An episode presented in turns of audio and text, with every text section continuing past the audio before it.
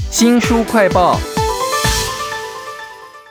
打电玩快要破关了，屏住呼吸，即将要上场演讲喽，深吸一口气。哎，你有没有注意到呢？我们赖以为生的呼吸，在这个时候突然变化了。只要一点点变化，呼吸可以让我们更好、更有创造力哦。为您介绍这本书，叫做《呼吸原力》啊，释放伤痛，激发创造力，提升自我价值感，最原始也最强大的力量啊！请到了推荐者，天下生活出版的选书者啊，瑜伽老师陈美工。美工你好，你好，大家好。我平常很喜欢跟人家互动，所以我特别注意啊，呼吸这件事有没有可能跟别人一起呢？结果真的还有一个团体的活动，就是可以在会议室里头大家一起练，然后练完之后，那个团体的气氛会有什么不一样啊？嗯，因为其实就透过呼吸的方式，你如果是一个在团体里面的话，其实它会产生一种共鸣共振，就是一开始可能每个人的呼吸节奏会不一样，特别是需要先有一个人引导。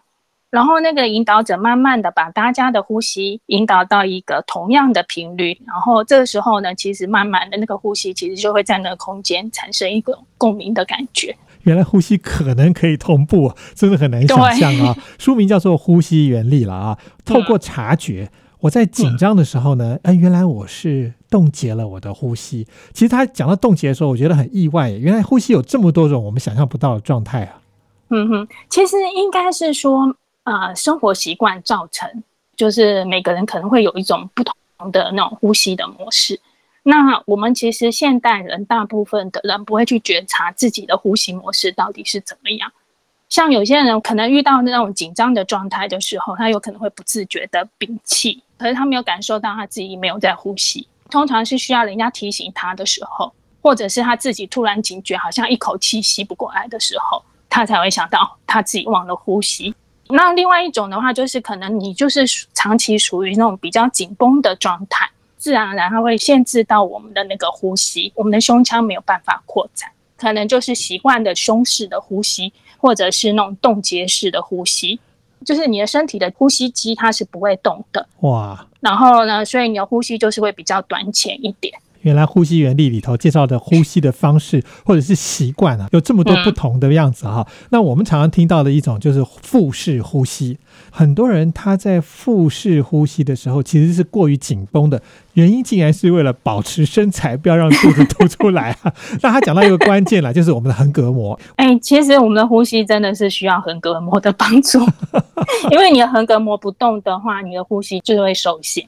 然后，因为横膈膜的话，你可以想象就是像橄榄球那样子，可是它是横放的。当我们在吸气的时候呢，横膈膜会往下沉，所以自然而然我们的腹部的肌肉就会往前凸出来，肚子好像变大。然后，当我们吐气的时候呢，横膈膜会往胸腔的地方往上，所以呢，自然而然的，我们的腹部跟我们的胸腔就是会稍微往内收。这个是正常的呼吸的模式下。横膈膜的运作，可是其实现代人可能只有吸到锁骨的那个位置而已，很少人可以把呼吸可以吸到很深层，所以呢，相对的你的横膈膜就没有在运作。这本书《呼吸原理》啊，其实讲到一个很方便的检测法，就是你只要趴着，然后你呼吸看看，看到底是肚子会不会顶到地板，这个蛮有趣的啊。对，然后其实你当你感觉肚子顶到地板的时候，其实你会感觉你的背部。它也会跟着呼吸，它其实有轻微的那种起伏的感觉。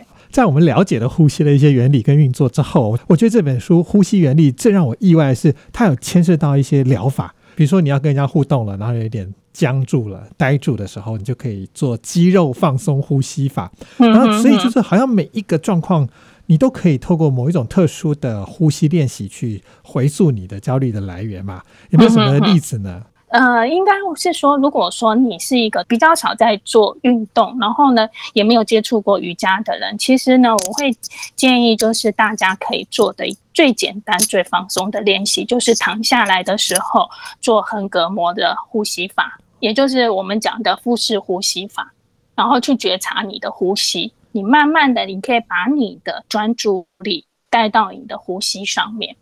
我常常看到书里面在指引你的时候，都会说你看到你的焦虑了，但是就跟他相处，而不是说想办法把它压抑下来。哈，对我之前刚开始学瑜伽的时候，我的老师都会跟我们讲说，当你觉得你有念头来了，你就把它当做你是在看电影一样。然后呢，这个画面过去了，就让它过去了。因为其实如果说不习惯安静下来的人，当他安静的时候呢，就是你的脑子里面会有各种不同的念头，各种不同的想法。比如说，类似我刚刚讲的一句话，我讲错了，然后我很懊悔。接下来下午可能有一个会议，然后你很紧张，因为要准备会议的报告。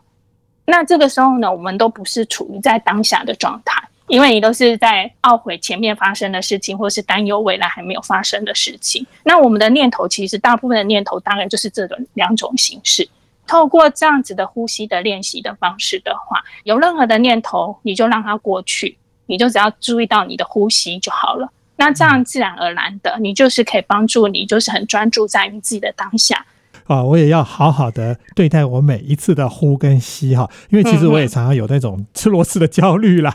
书名叫做《呼吸原理》哈，请到的是这本书的选书者瑜伽老师陈美工美工老师啊。那因为您是瑜伽老师嘛，我看到书里面有什么火呼吸法、左右鼻孔交替呼吸法，甚至还有跳舞呼吸法啊。你们在教室里头最常用到的是哪一种啊？其实，如果是一般的那个瑜伽老师，比较常会引导的，就是如果是书里面提到的，就是像我刚刚有讲到的那个腹式呼吸法，是因为这个是让学生最容易放松的一种练习。然后呢，如果就是慢慢的就是大家学生可能学了一段时间之后呢，可能就是会教左右鼻孔交替呼吸法，特别是在台湾，很多人会有鼻塞、气喘的问题。那透过这样的练习的话，可以把我们的两边的鼻孔打通，然后呢，你也可以透过这样的练习去觉察，你现在这个时候你是左鼻孔比较通畅，还是右鼻孔比较通畅。其实我看书里面有一个，就是我们常常见到的贪食式，它叫做迷你睡眠瑜伽呼吸法。在《呼吸原理》这本书里头，其实还有超多的你想象不到的各种什么发抖呼吸法哦，都在这本书里头啊。那美工老师 要不要给我们介绍一下？因为您自己在瑜伽教室应该看到很多人，他们对待呼吸的态度，应该是说大部分的人一开始不会意识到自己的呼吸。所以呢，有很多人，比如说他在练习瑜伽的动作的时候，他会忘记呼吸。特别是你可能觉得，哎，我在这个做这个动作的时候，我要出力的时候，你会忘了要呼吸。然后呢，之后在动作停留的过程当中，你也没有记得呼吸。所以呢，这也是为什么，就是我们一般在上课的时候，引导大家记得吸气、吐气。你在做动作的时候，也会比较轻松，也比较放松。然后呢，另外还有一个呢，就是因为大部分人到瑜伽教室来上课，大部分都是，譬如说哦，从家里或者是从办公室赶过来上课，所以呢，其实大部分人的心都是属于浮躁的。所以呢，一开始一进到教室，我们在做动作之前呢，就会先请他们躺下来，就是做腹式呼吸法，放松的去感觉他的呼吸。然后另外一个呢，就是我们可能就是会用散盘，就是简单选择一个自己觉得舒服的坐姿，背坐挺，眼睛闭上，观察自己的呼吸，两三分钟左右，其实大家的情绪、心跳慢慢的自然就是会缓和下来，比较不容易心浮气躁，然后去想说，哎，刚刚在路上可能发生的事情，或是办公室还没有解决的事情。是听到美工老师的解释我也突然觉得好像您的声音有一种。安定的力量，让我不要那么急。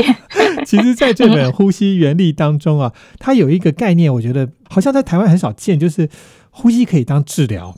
嗯，其实呢是可以的，特别是我觉得是，特别是在情绪上面。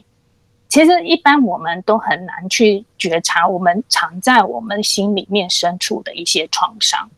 就是瑜伽的练习，然后呼吸的练习的时候，其实常常有一些人就是。他在大休息的时候，他也不知道为什么，然后就哭出来了。流眼泪是一种帮助你做情绪排毒的一种最好的方式，它也可以净化你情绪上面的一些创伤。原来呼吸这么平常的事情啊，它背后其实可能有很多的察觉，也可以帮我们解决某些情绪方面的问题哦。那非常谢谢这本书的选书人哈，陈美工老师本身也在当瑜伽老师啊，为我们介绍这本书《呼吸原力》，释放伤痛，激发创造力，提升自我价值感，最原始也最强大的力量啊！谢谢美工老师，不客气。新书快报在这里哦，包括了脸书、YouTube、Spotify。Podcast 都欢迎您去下载订阅频道，还要记得帮我们按赞分享。你有察觉过你的呼吸吗？是快是慢？是深是浅呢？欢迎给我们留言哦。我是周翔，下次再会。